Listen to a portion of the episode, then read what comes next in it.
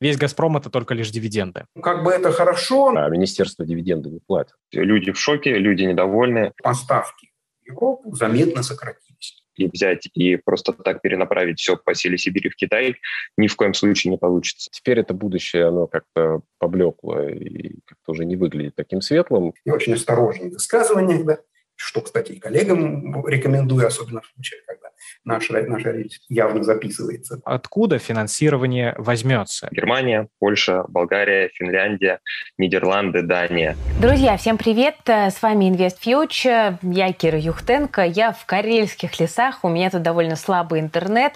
Но, конечно же, и я тоже слышала новости о «Газпроме», который отменил дивиденды. Это тема, которая многих российских инвесторов ударила просто буквально обухом по голове и заставила, кажется, окончательно разочароваться в инвестициях. Ну, собственно, а что делать тем людям, у кого «Газпром» в портфеле есть и существенно просел? Стоит ли оставлять бумаги, стоит ли усредняться или стоит бежать из них и забыть, как страшный сон?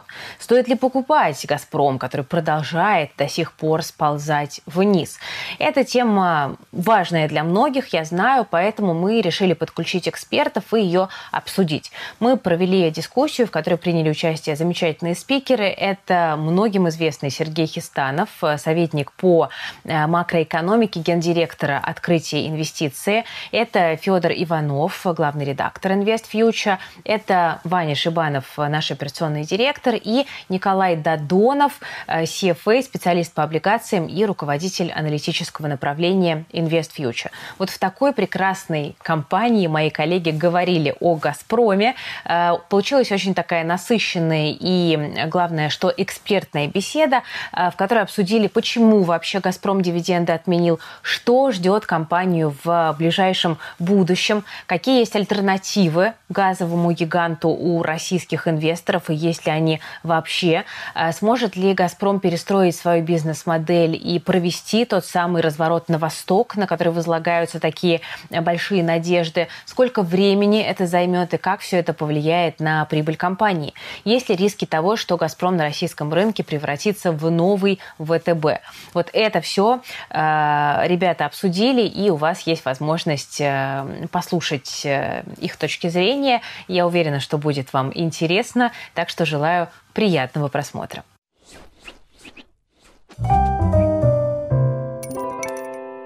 Коллеги, добрый день. Меня зовут Иван Шибанов. Э, я операционный директор Invest Future. Рад вас приветствовать на эфире Invest Future, где мы будем обсуждать перспективы нашего любимого «Газпрома».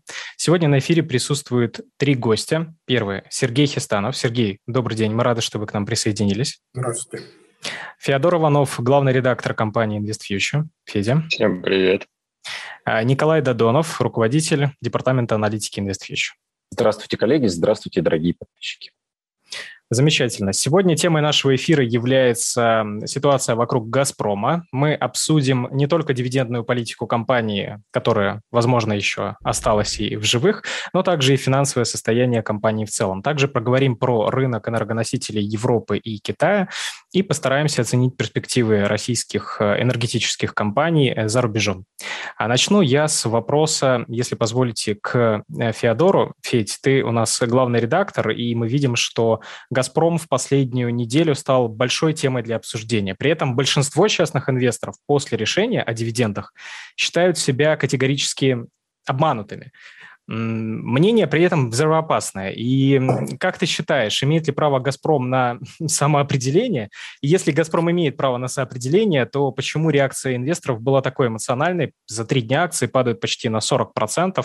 Такое ощущение, что «Газпром», весь «Газпром» — это только лишь дивиденды. Мне очень понравилась реакция Сергея на твой вопрос. Так иронично улыбнулся. Э, на самом деле у меня тут мнение чуть-чуть расходится с нашей аудиторией, потому что действительно люди считают себя обманутыми.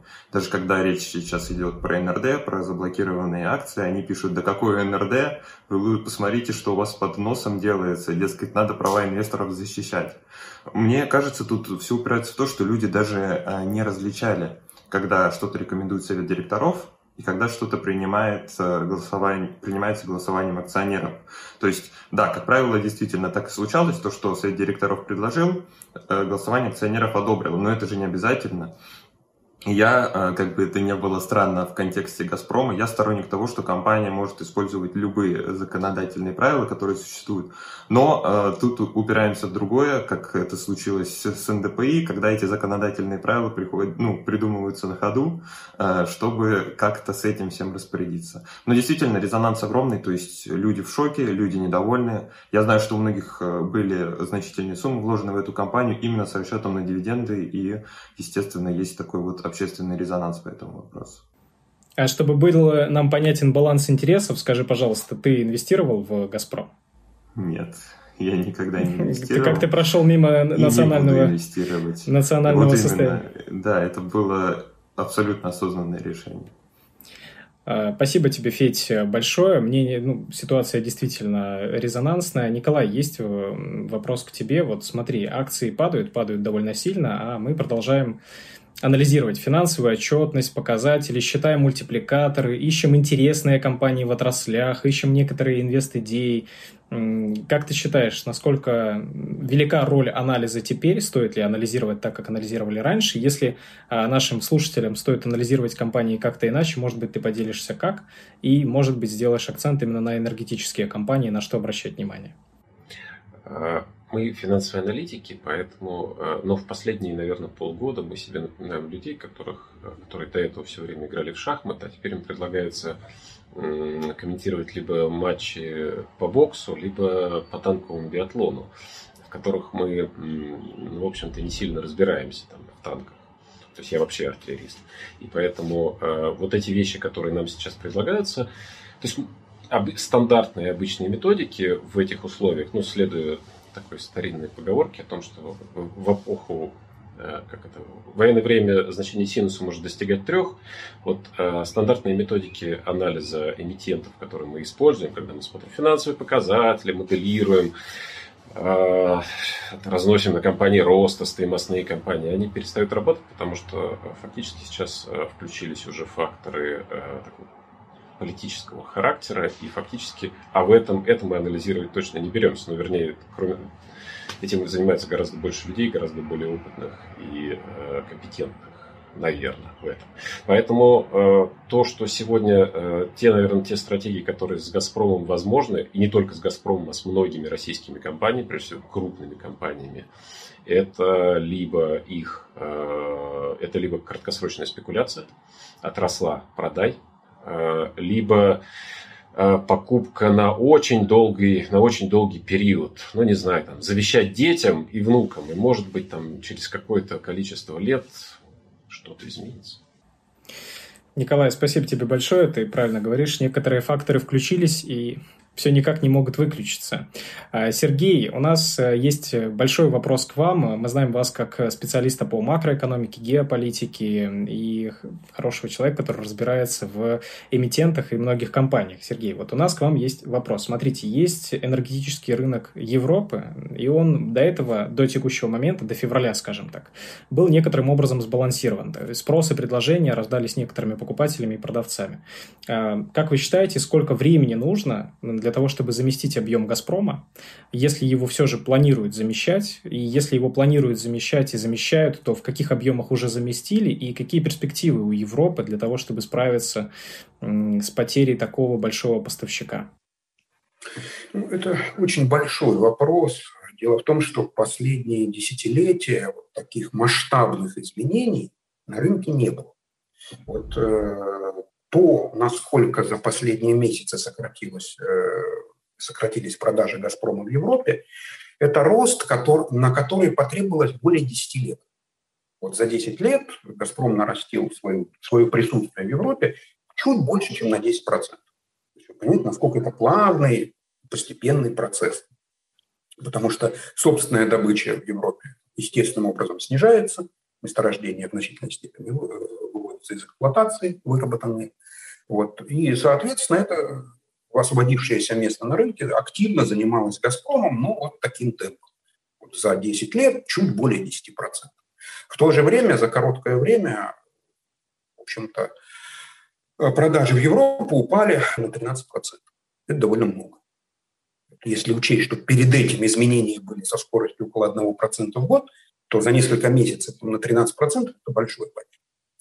Но а, что важно, тут э, еще очень интересен с точки зрения анализа, но довольно драматичен с точки зрения последствий, да, это то, что сейчас э, те более долгосрочные тенденции, которые идут в Евросоюзе, на самом деле в какой-то степени в США, хотя менее ярко видно, что с середины 2000-х годов доля возобновляемых источников плавно и постепенно в Евросоюзе растет, доля ископаемого топлива, на графике все виды ископаемого топлива вместе, потому что понятно, что э, тенденции на угольном рынке и на газовом существенно отличаются.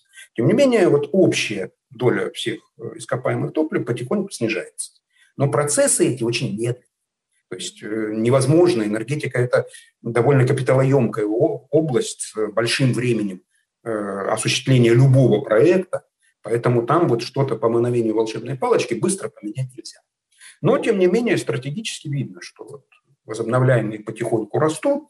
Да, им еще долго нужно расти для того, чтобы существенно потеснить ископаемое топливо, но тенденция видна. И вряд ли, с учетом политического веса зеленых партий, а во многих развитых странах это большая политическая сила, вот, вряд ли эта тенденция там, изменится в обозримом будущем. Э, в силу ряда причин, ну, как человек, хорошо заставший Советский Союз и времена, когда руководил страной Юрий Владимирович Андропов, и очень осторожен в высказываниях, да, что, кстати, и коллегам рекомендую, особенно в случае, когда наша, наша речь явно записывается. Вот. Ну, в силу ряда причин, в силу ряда причин, вот если мы посмотрим там на следующий слайд, то видно, что поставки в Европу заметно сократились по некоторым трубопроводам остановлены полностью, по некоторым сильно сокращены. Опять-таки там есть целый набор причин, но тем не менее это происходит. Э, соответственно, Европа вынуждена, вынуждена реагировать на это, в числе прочего, сильным ростом цен. Что долгие годы европейский газовый рынок сильно отличался от азиатского. Вот если азиатский изначально ориентировался на спотовые поставки, на э, поставки сжиженного природного газа. Там очень развита сеть терминалов по приему сжиженного природного газа. Вот. Э, и азиатские потребители изначально ориентировались на более высокие цены. Все проекты, которые потребляют газ, они просчитывались более высокие цены.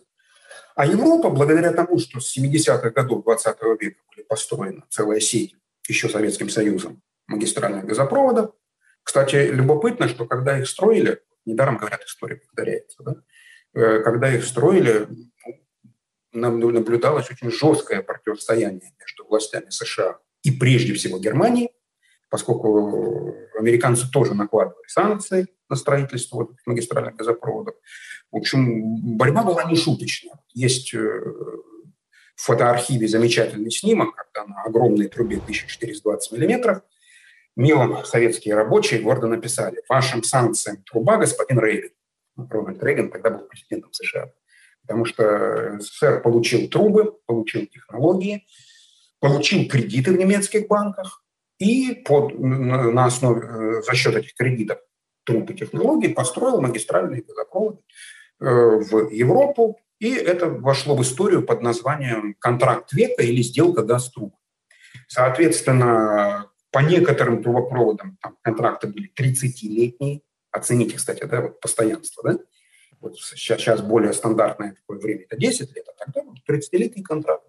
По этому контракту СССР поставлял газ десятилетиями, вот, вот, ну, практически 50 лет.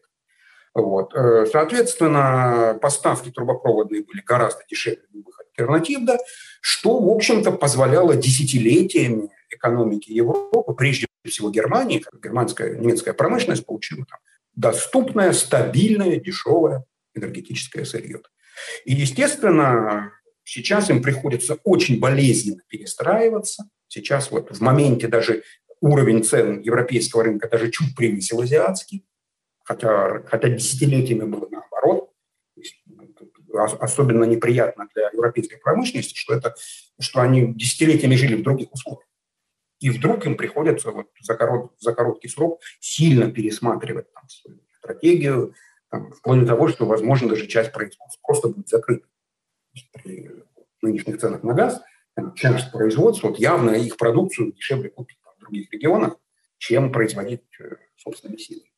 Но все это при, при, приходит, приходится переосмысливать прямо здесь и сейчас. И на это накладывается еще физический дефицит некоторых газа. Поэтому вот нынешняя зима 22-23 годов для европейского газового рынка, конечно, будет очень интересно.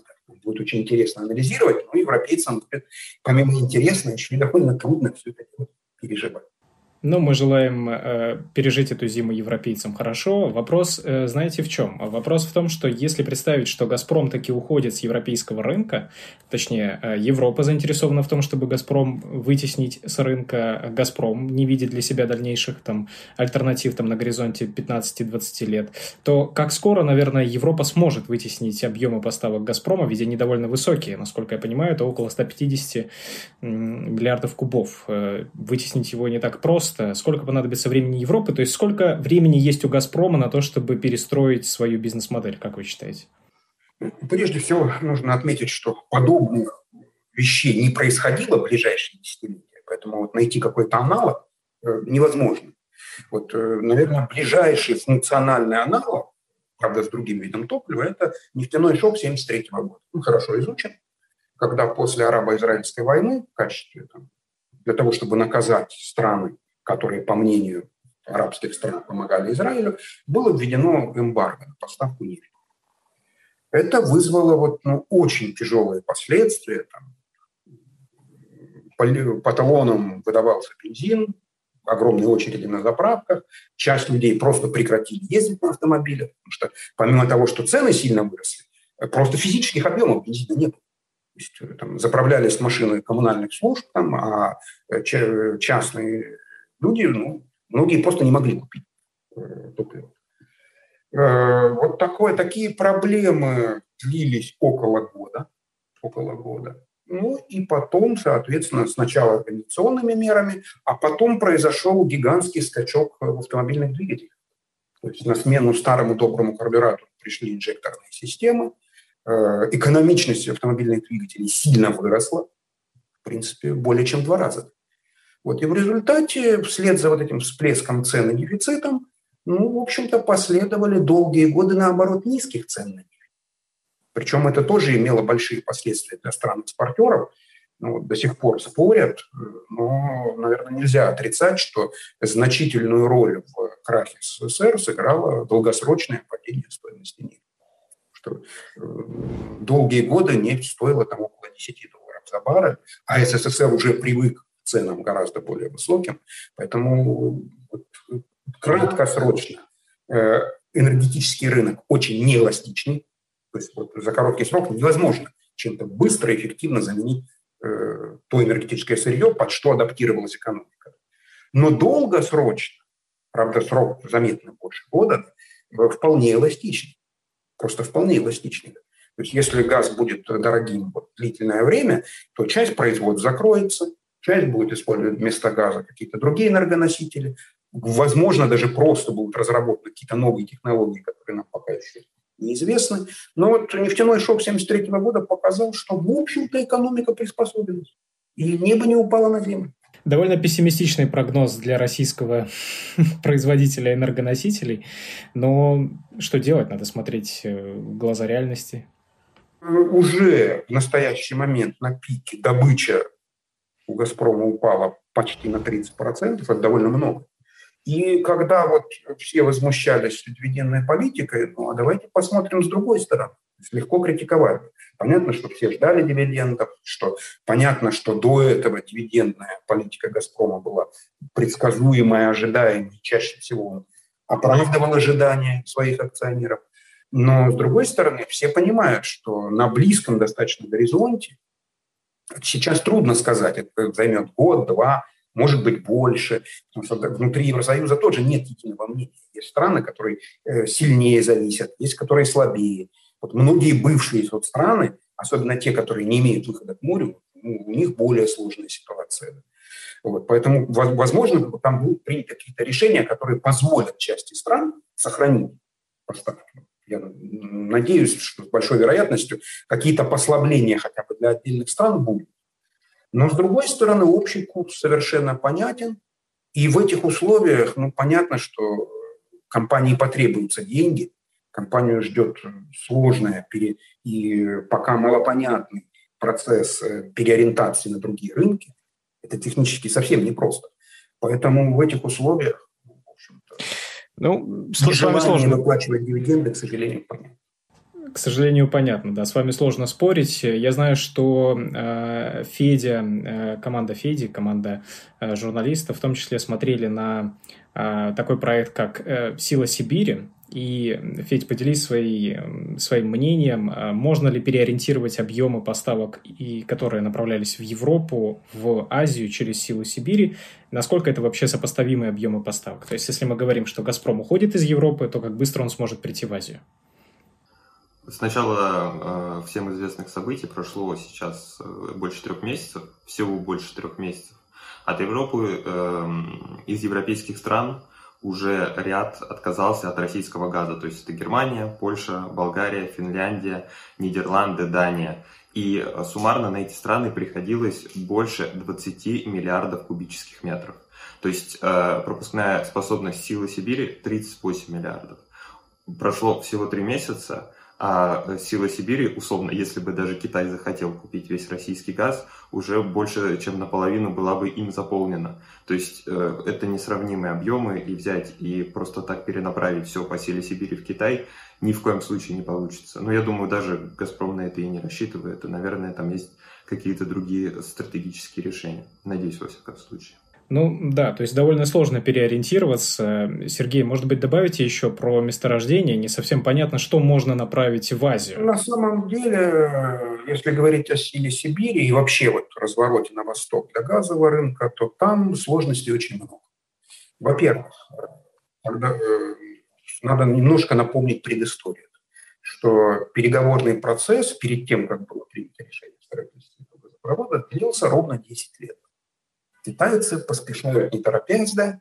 И кроме того, для Китая характерна ну, такая вот феноменальная осторожность в принятии решений.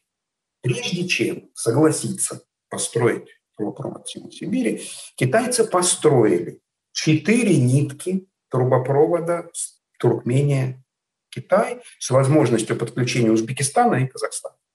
Так, по мелочи.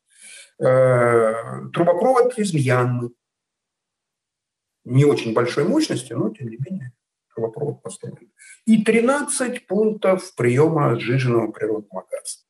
Имея такой расклад, мягко говоря, хорошая диверсификация, географическая, по видам поставок. Вот, вот имея такой расклад, на десятом году переговорного процесса был, соответственно, заключен. Почему бы и не построить силу Сибири?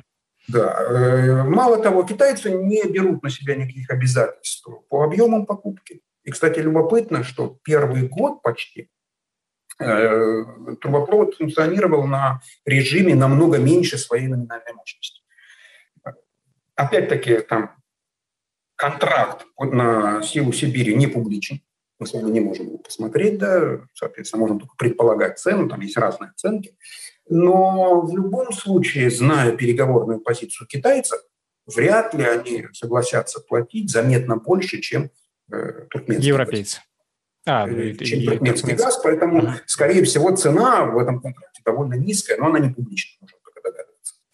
Вот. Э, поэтому уровень рентабельности поставок у Силы Сибири, скорее всего, довольно скромный. Некоторые эксперты вообще говорят, что с учетом возврата инвестиций там, отрицательный финансовый результат. Ну, я не берусь на эту тему спорить, но вот одно, вне сомнения, то, что в любом случае прибыльность этих поставок невелика. Вот с учетом мощности месторождения каких-то больших перспектив там не просматривается, по крайней мере, на коротком временном горизонте. Поэтому как бы это хорошо, но это совершенно там, на порядок, я думаю, даже больше, чем на порядок, э, менее там, значимый проект, чем на экспорт в Европу. Э, поэтому вот, ну, очевидно, можно увеличить поставки по силе Сибири, но не стоит надеяться, что это сильно изменит финансовые ну, если позволите, я добавлю да, конечно. Э, себестоимость строительства силы Сибири, насколько я представляю, может быть, Сергей поправите, составляла, оценивалась где-то от 6 до 8 триллионов рублей. И строили ее 10 лет. Э, выход ее на проектную мощность, насколько я помню, отнесен на 2024 год. То есть она еще даже не на проектную мощность. Таким образом, если даже вот прямо в самое ближайшее время, а ближайшее время действительно может занять переговоры с китайцами неопределенный срок, э, строительство таких газопроводов начнется с проектной мощностью, например, до 30-40 э, миллиардов кубометров в год, то это займет ну, срок до начала четвертого десятилетия 21 века. То есть это начало 30-х годов в лучшем случае. То есть только тогда они могут выйти на проектную мощность. А реально мощность, а реально с учетом переговорных процессов и вот того, что рассказал Сергей, насколько я понимаю, это лет 15 точно.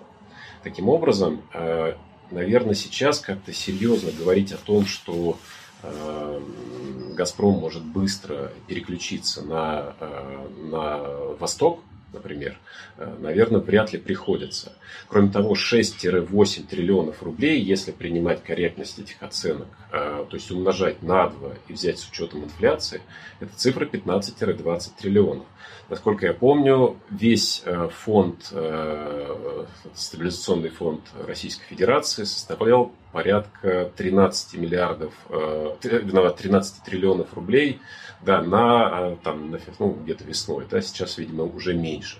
Таким образом, э, вот нет ни временного запаса, как мне кажется, ну, какого-то реального, ни, в общем-то, таких денег для того, чтобы в условиях, тем более в условиях нынешних ограничений, э, профинансировать такой проект. То есть он выглядит просто каким-то чудовищным с точки зрения вот такой экономики.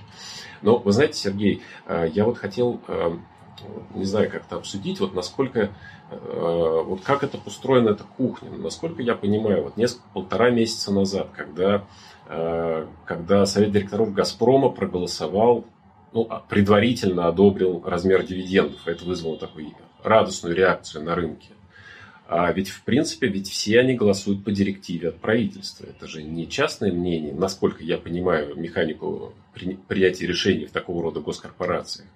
А, ну, фактически госкорпорации, да, не по, не по юридическому, а по фактическому статусу. Прошло месяц-полтора, и вдруг решение поменялось. То есть, вот как вы думаете, это позиция лиц, ну, как бы фактически позиция руководства поменялась таким образом? Или что, вот что могло произойти за этот месяц? Как-то по-другому посмотрели на то, что происходит? Вот можете как-то свою точку зрения на это во-первых, э, скорее всего, такой сильный разворот действительно имеет под собой какие-то весомые причины. То есть, скорее всего, изменились какие-то стратегические оценки. Раньше они были одни и действовали, в общем-то, в русле предыдущих тенденций. Вообще в жизни чаще всего происходит примерно то, что уже было. Есть, э, чаще всего изменения случаются немножко тавтология, но тем не менее, чаще всего изменения происходят намного реже, чем их ждут. То есть вот психологически люди э, ждут изменения, а реально в жизни они происходят не так уж и часто. Но вот как раз э, решение по дивидендам – это тот нечастый случай, когда действительно поменялась э, стратегическая оценка, э, и государство решило, что ему нецелесообразно, как крупнейшему акционеру, э, делиться там, с вот этой прибылью с миноритарией государство решило как основной акционер через налоговый механизм в фактически забрать дивиденды себе. Э, причины такого решения, в общем-то, понятны. Да. Э, если посмотреть на цены, вот очень показателен февральский фьючерс, обычно в Европе минимум э, газа в хранилище как раз в феврале наблюдается то есть вот такое вот самое пиковое. Да. И, соответственно, февральский фьючерс довольно чувствителен к любым рискам. Э, то цены просто рекорд. То есть забавно, но вот с точки зрения энергетического эквивалентно, э, даже если использовать э, дизельное топливо вместо газа, то для некоторых целей это может быть экономически более оправданно, чем газ. То есть понятно, что никто в предприятии так делать не будет, хотя какие-то, не знаю, там домовладения, может быть, конвертируют там, свои отопительные системы, это не очень дорого. Вот. Э, но понятно, что вот такая сверхвысокая цена, она не может продолжаться долго. То есть вот при такой цене, чисто вот с точки зрения энергетики, энергетика – это наука близкая к физике, довольно объективная, что просто газ как энергоноситель будет заменен чем-то другим. Причем при такой цене почти всем чем угодно. То есть почти, почти любой другой энергоноситель, да, выиграет у газа при такой цене газа. Дальше вопрос только в том, как скоро инвестор примет решение, инвестиционный цикл там, от финансирования до реализации и так далее. И, соответственно, тот, кто принимал это решение, это прекрасно знает и, видимо, решил, что эти деньги нужны, которые весьма вероятно, что в случае необходимости «Газпром» даже будет потом от государства получать какую-то помощь, потому что не исключено, что переходный процесс, то есть когда мы уйдем с европейского рынка придем на какой-то новый рынок, который, выяснилось, найти технически не так уж и просто. Вот, вот в этот период ну, доходами будут сложности, и, и тратить сейчас вот этот сверхдоход, который получен за счет высоких цен на газ, ну, решили нецелесообразно. С государственной точки зрения, вот опять-таки, если смотреть именно с государственной точки зрения, это как бы рационально. То есть решение выглядит, в общем-то, рационально. Хотя и крайне неприятным для э, вот, частных лиц. Да и для институциональных и, э, тоже, если но можно, для частных особенно. техническое дополнение сделать. Просто по иронии судьбы, у меня мой дед по материнской линии строитель магистральных газопроводах, а я все каникулы на их стройках проводил, да. И вот интересное замечание, просто вот многие не принимают во внимание, когда анализируют. В строительстве газопроводов очень э, затратно и технически сложно такая операция, э, как профилировка трасс. Там есть очень жесткие ограничения на радиус изгибов, на крутизну склонов, и э, вот довольно много средств расходуется на то, что землеройная техника профиль, куда укладывают трубопровод, выравнивает. И параллельно строится техническая дорога гравийная, которая рассчитана на движение тяжелой техники. Когда это уже сделано, добавить следующую нитку, то есть вот параллельно уложить трубы, радикально дешевле и, кстати, быстрее, чем строить как бы трубопровод с нуля. Поэтому вот если будет поставлена задача там, расширения силы Сибири, мне трудно оценить вот в цифрах, насколько это будет дешевле строительства с нуля. Но та же техническая дорога и частично там спрофилированная уже трасса радикально облегчит э, прокладку следующей. Поэтому тут вот э, и, скорее всего, это потребует заметно меньших средств, чем уже потрачено. Но другой вопрос, что, в общем-то, то месторождение, которое является базовым для силы Сибири, насколько там велики реально возможности для увеличения добычи. Потому что есть э, довольно скептические оценки – Э, в общем-то, уровня добычи этого месторождения. Коллеги, главное, вот... захочет ли Китай покупать в результате столько, чтобы нужно было две ветки? Да, Китай, кстати, совсем не горел уже, в общем, согласился строительство Силы Сибири после очень длительных и тяжелых переговоров. То есть Китай не испытывал большого энтузиазма. Мало того, географически вот именно это направление, где проходит Сила Сибири, для Китая не самое оптимальное с точки зрения потребления газа. Да. Поэтому добиться согласия китайской стороны будет нелегко на увеличение объема. Довольно сложно. Коллеги, Помимо увеличения объемов, еще вот в сторону технической реализации очень интересен вопрос импорта оборудования. Э, ведь э, всем известно, что оборудование для газопроводов, оно довольно затратное, и аналогов в России и Китае, насколько я понимаю, не так-то много, либо они вообще отсутствуют. Если у вас экспертиза и обратная связь по оборудованию, то есть если мы представим, что у «Газпрома» есть время, есть э, деньги и есть политическая воля э, у страны на то, чтобы переориентировать поставки, то что делать с оборудованием, которого нет? Либо оно есть. Ну, если говорить об оборудовании, есть хороший, красивый исторический пример, который, на мой взгляд, вполне реально использовать для прогнозирования, что может случиться с оборудованием. Когда СССР только построил, только начинал даже разворачивать строительство вот этих газопроводов в рамках контракта века, там газоперекачивающие станции тоже были западного производства. И после этого, уже, уже частично реализовав проект, произошло очень сильное э, похолодание международных отношений, после ввода советских войск в Афганистан, прям вот ну, ну, сильно вот ужесточилась политика, и э, философски, конечно, масштабы там, современные, наверное, некорректно сравнивать, но тоже вот санкционный режим был резко усилен применительно к СССР. И на некоторое время а газоперекачивающее оборудование, как и оборудование для сжижения газа, там довольно много расходных материалов. То есть она нуждается в расходниках, в обслуживании. Это не так просто. Вот, плюс это турбины, а турбины требуют определенной компетентности, и без доступа к некоторым расходникам эксплуатировать просто невозможно. Вот, и возникла проблема. Плюс у турбин есть, у расходников есть определенный ресурс. более-менее понятно, как скоро потребуется новый. Какой запас их есть на складе, соответственно, сколько оборудования может проработать.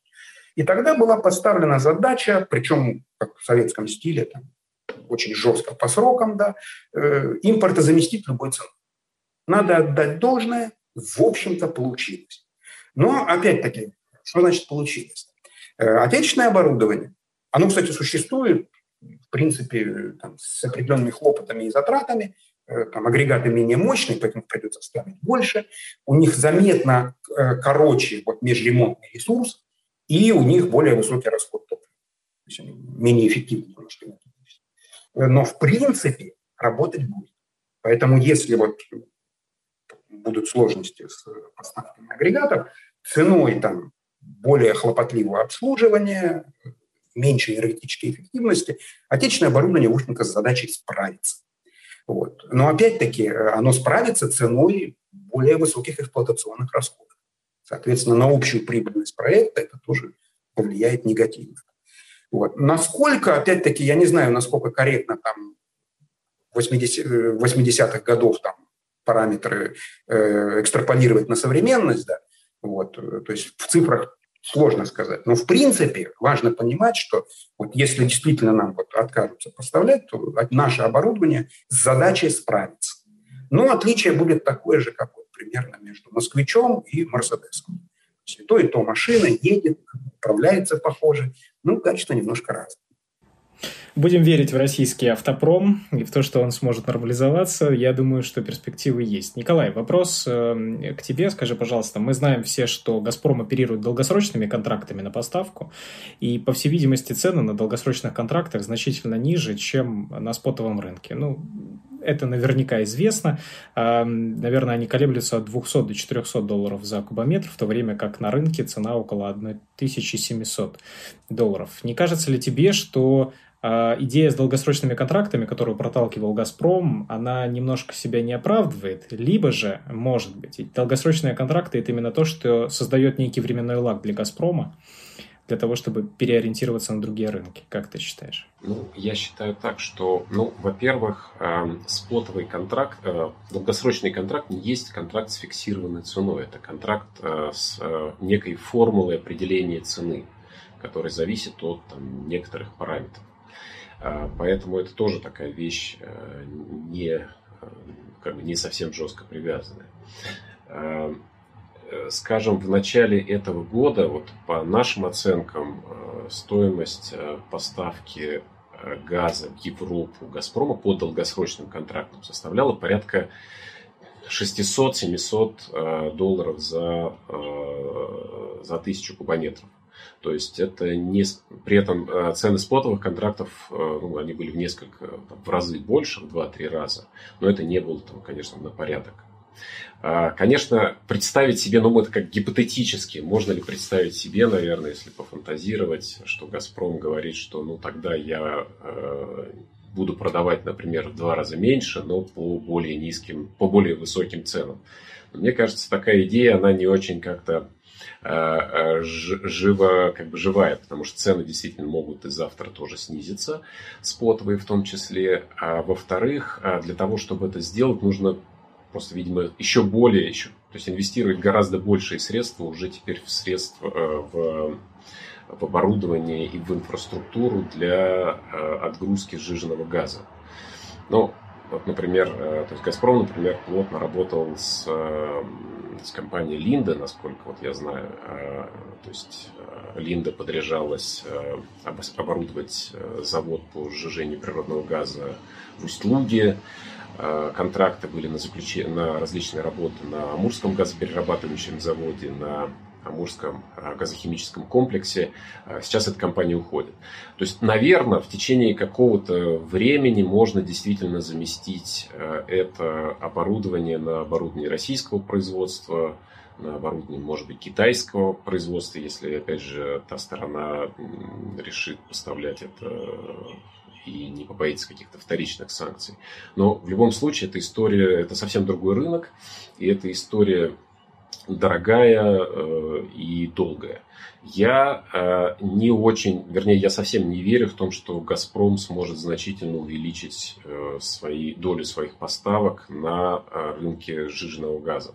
Это мы сейчас не говорим о том, что есть еще сложности с перевозкой сжиженного газа. Вот я только сегодня буквально прочитал новость о том, что правительство Германии арестовало три газовоза, э, которые принадлежат компании «Газпром Германия». Это компания, которая ну, фактически национализирована, формально она, видимо, числится еще за «Газпром», но фактически ей уже управляет правительство Германии.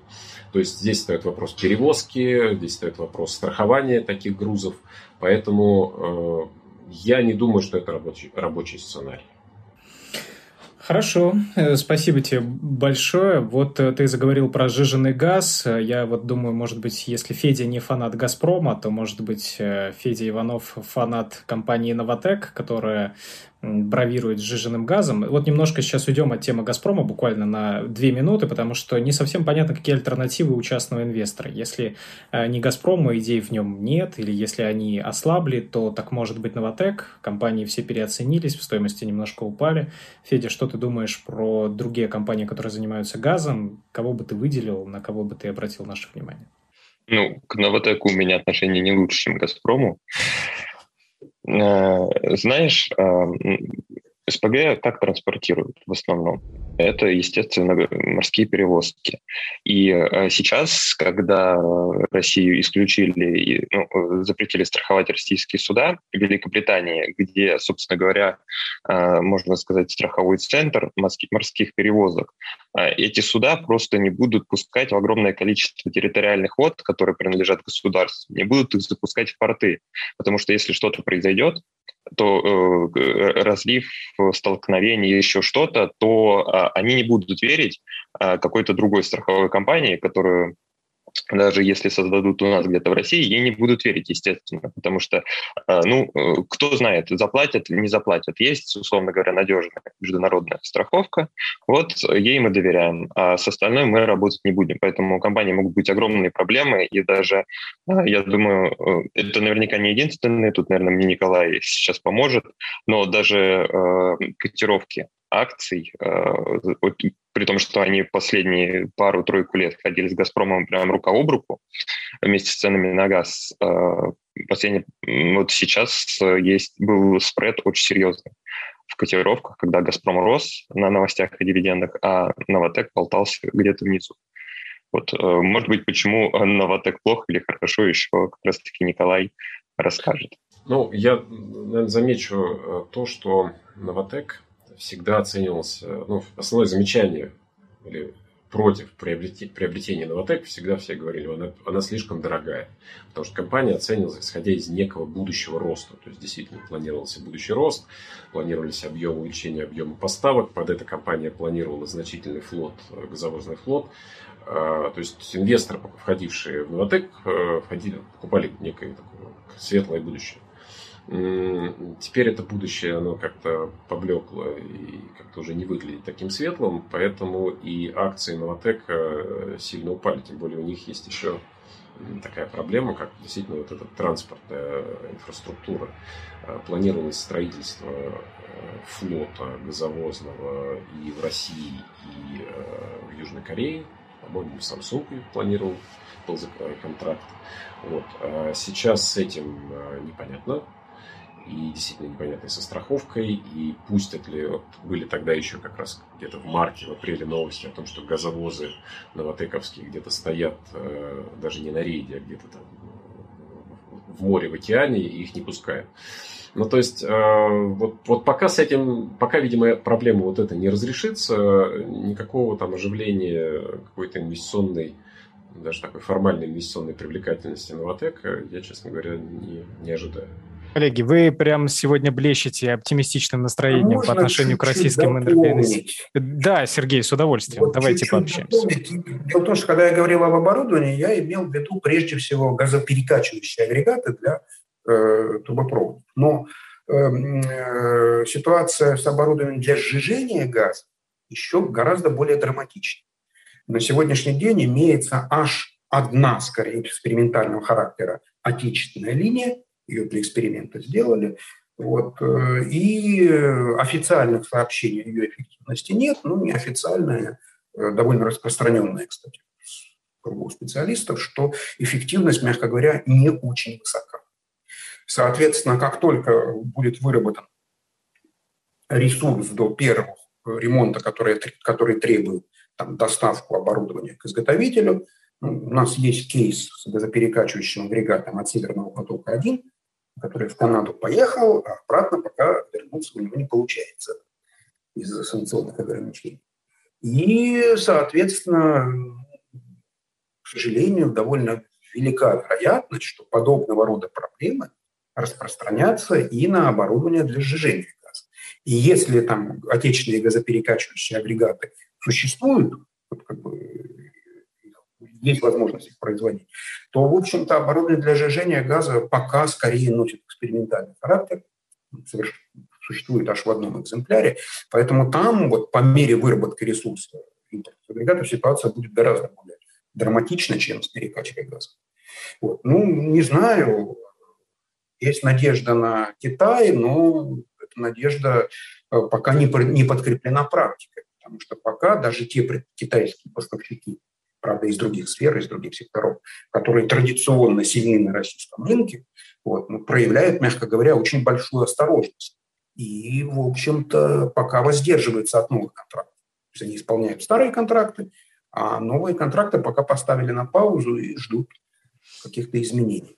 Поэтому вот во, во всех проектах, которые базируются на поставку сжиженного газа, есть очень большие технические риски, связанные с оборудованием. Причем эти риски пока не поддаются даже какой-то разумной оценке. Недавно была новость о том, что Baker Hughes прекращает обслуживание абсолютно всех российских СПГ проектов, то есть отзывает всех своих инженеров, включая как раз-таки проекты Новотека. Хорошие перспективы. Мы продолжаем э, парад хороших новостей. И знаете, есть послед... у меня осталась небольшая группа вопросов, касающихся Газпрома и энергосектора. Наверное, один из важных вопросов – это вопрос о финансировании. Газпром довольно большая компания, капиталоемкий бизнес, э, который привлекает средства под свои большие проекты, в том числе, по-моему, под Северный поток привлекали, и под Силу Сибири, и под остальные. И не совсем понятен вопрос, если не хватит денежного потока, ну, добыча уже падает, цены выросли значительно, но продают по долгосрочно по низким.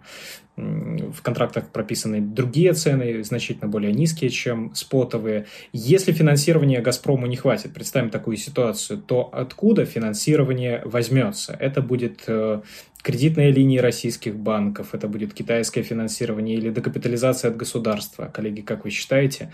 Э, открытый вопрос, поделитесь, пожалуйста, мнением. Ну, если позволите, я тогда выскажу свою точку зрения. Я думаю, что э, связка между государством и Газпромом, она всегда, она была всегда очевидна понятно, что она существовала, и нынешняя ситуация, когда фактически прибыль «Газпрома» отправилась а, в государство в виде увеличения налога на добычу полезных ископаемых, это только показывает. То есть, скорее всего, а, «Газпром» еще более жестко будет привязан с, к, к, финанси... к государственным, к выполнению государственных задач. Ну, собственно, всегда, наверное, это и было. И финансирование его финансирование его деятельности будет вестись уже именно совместными усилиями. То есть, если понадобится, то есть все, ну, если что-то государство забирает, то для своих целей, скорее всего, оно будет и при необходимости финансировать Газпром. В этой ситуации я, честно говоря, не очень, э, я совершенно не вижу в такой системе приоритетов, когда государство фактически с Газпромом уже ассоциируется чуть, чуть меньше, чем полностью, а приоритета роста акционерной стоимости. То есть Зачем это нужно? То есть привлечение сегодня денег э, в «Газпром» от кого? От инвесторов. Ну, это не те ресурсы, то есть, что выплачивать дивиденды, тратить на это деньги, тратить деньги на создание некой инвестиционной привлекательности. То есть, э, ну, было, вот если уж возвращаться действительно к э, советским временам, было Министерство газовой промышленности, газодобывающий. Ну вот э, Газпром фактически сейчас и будет выполнять, наверное, такую роль. А роль министер... министерства. Да, министерство дивиденды не платит. Э, министерство, они выполняют задачи поставленные. Хорошо, что это вторая, одна из крупнейших, точнее, акций на российском фондовом рынке, куда инвестируют частные инвесторы. Хорошо, что все мы инвестировали в министерство. И ну, еще есть Сбербанк, э, который тоже, видимо... Министерство финансов. С определенными аллюзиями в прошлое. Нет, это скорее такая сберкасса, она тоже дивидендов не платила. Хорошо. А, коллеги, есть небольшой блок Блиц опроса, который остался впереди, буквально три вопроса каждому по одному. Прежде э, дадим небольшое задание нашим слушателям. Мы надеемся, что а, дорогие слушатели InvestFuture, подписчики внимательно изучают финансовую отчетность компании перед их покупкой. А, поэтому есть небольшое задание. Существует э, гипотеза о том, что помимо политической, политической воли и экономических причин, решение о выплате или не выплате дивидендов могла повлиять, могла повлиять политика или условия выпуска бессрочных облигаций компании «Газпром».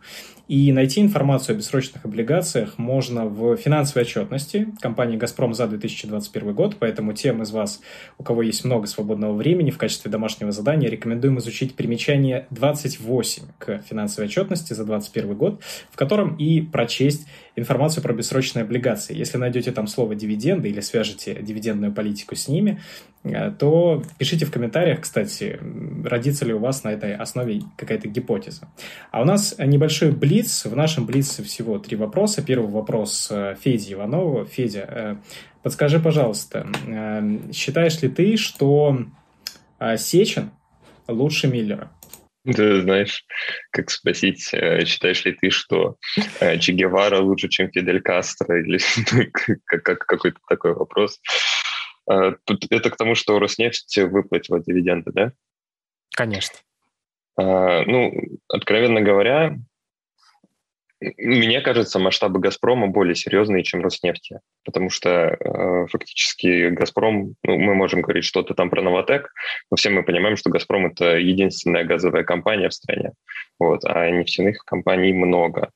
И э, на самом деле не знаю, насколько действительно, что у Миллера, что у Сечина есть какая-то свобода действий в том, а, как они ведут бизнес и так далее. Но в любом случае у Роснефти бизнес диверсифицирование, именно если брать текущие условия, когда Запад отказывается, то есть он пострадал гораздо меньше, чем многие другие нефтяные компании. Э, у него как раз-таки, насколько я помню, очень значительная доля Китая в структуре выручки. Вот, поэтому э, ну, лучше, не лучше, я не знаю, я с ним не знаком, но Роснефть сейчас, возможно, в ближайшем будущем будет чувствовать себя лучше, чем «Газпром». Федя, спасибо за мнение. Следующий вопрос Николаю. Э, Николай, вот смотри, э, тут случилась история с дивидендами у «Газпрома», а мы знаем еще, одного, еще одно страдание на рынке. Э, и страдание про дивиденды – это компания ВТБ. Мы то ждем от них дивиденды, то не ждем, то префы, то бычки. В общем, все инвесторы уже давным-давно запутались.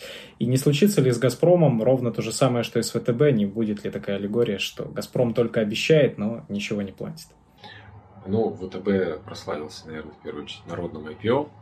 На прошлой неделе мы с тобой слышали сочетание, словосочетание народное IPO э, э, в одной из соседних с Россией стран. И каждый раз вот эта аналогия, она меня заставляла немножко вздрагивать.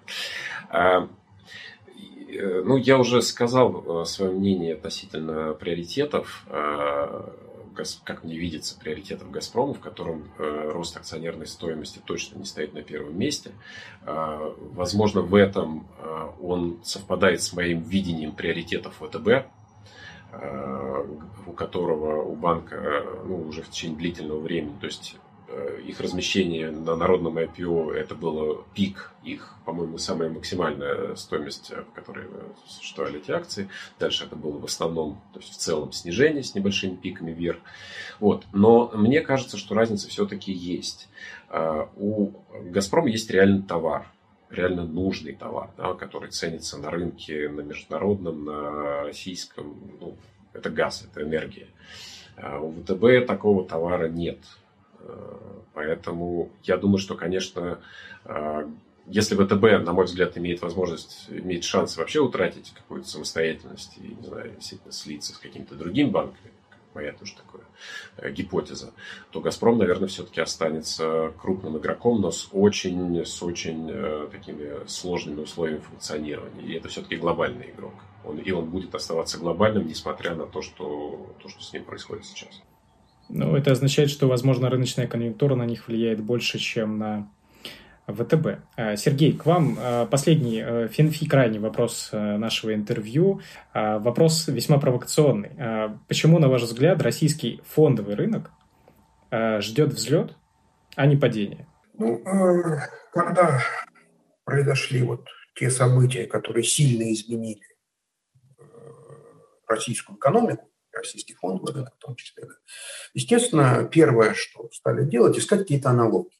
К счастью, некая философски похожая аналогия известна, и все обратили внимание на Тегеранскую биржу, на динамику ее индекса, вообще на процессы, которые там идут, что до вот, 24 февраля 2022 года особого интереса к Ирану, ну, в общем-то, и не было. Не очень большая экономика, 4 десятилетия под санкциями.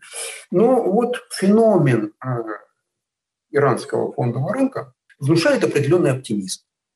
То есть страна находится под санкциями, санкции довольно жесткие, э, страна заметно меньше России, менее диверсифицированной, чем у России, экономикой, то есть им тяжелее дается такой санкционный режим. Но, тем не менее, там довольно развитый фондовый рынок, там процент населения, которое присутствует на фондовом рынке, заметно больше, чем в России. Вот. И, в общем-то, до пандемии, если посмотреть на динамику фондового индекса, она внушала оптимизм. То есть, э, иранские акции позволяли иранцам зарабатывать на портфельных стратегиях, даже в учетах, с учетом высокой инфляции в Иране и так далее. Поэтому весьма вероятно, что поскольку история действительно довольно часто повторяется, увы, недословно, повторяется, но недословно, то весьма вероятно, что мы увидим нечто подобное что в условиях достаточно жестких санкций, ограничения выхода россиян на международные рынки, у нас множество негативных примеров в последнее время, причем довольно сильные ограничения не только вот связанные с решениями российского регулятора, но и с э, практикой э, инвесткомпаний западных. Мягко говоря, россиян не жалуют. Я так обтекаемо выражаюсь, потому что и жесткость этого процесса тоже разная в разных странах, но тем не менее. И в этих условиях волей-неволей э, значительная часть средств россиян как частных инвесторов окажется на фондовом рынке. Обычно вот массовый приток инвесторов ведет к тому, что на рынке формируется какой-то восходящий тренд. Насколько этот тренд будет большим, насколько он будет устойчивым, как долго он продлится. Тут вопросов больше, чем ответов. Потому что вот я помню наш российский фондовый рынок с самого начала, с бумажных ваучеров, вот застал времена, когда акции были бумажные, довольно тяжелые. Номинал был небольшой, поэтому я помню, как сумки с акциями было тяжело перетаскивать, вот когда они еще были документарные.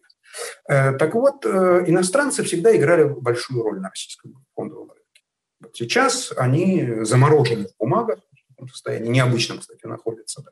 Вот, соответственно, вот э, динамика российского рынка сейчас и динамика его же раньше отличается сильно. Но мне кажется, что нечто философски похожее на динамику иранского фондового рынка мы увидим. По крайней мере, вот на некоторое время.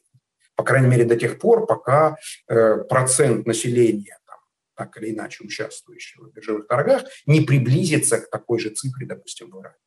Дальше многое будет зависеть от динамики, от динамики экономики, потому что на длинном горизонте, философски, если посмотреть на любой биржевой индекс на длинном горизонте, с высоты там даже не, не лет, а пятилеток, то это, в общем-то, барометр экономики. То есть, когда экономика идет вперед, ну, растет фондовый рынок. Если экономика по чечайне топчется на месте, ну, на фондовом рынке широкий боковой рынок.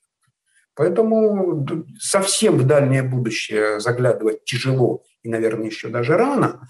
А вот э, на каком-то среднесрочном горизонте, ну, скорее всего, иранский сценарий у нас повторится. Так что Спасибо Есть большое, Сергей. Вот э, специально на оптимизме-то и хотелось закончить, на оптимистической ноте. Э, благодарим всех слушателей за внимание. Э, коллеги, благодарю вас за то, что присоединились сегодня к эфиру, к тому, что мы так предметно и обстоятельно обсудили ситуацию в «Газпроме». Общий вердикт, конечно, пессимистичный, но будем наблюдать за рынком дальше. Сергей, большое спасибо. Федя, Николай, с вами было очень приятно пообщаться.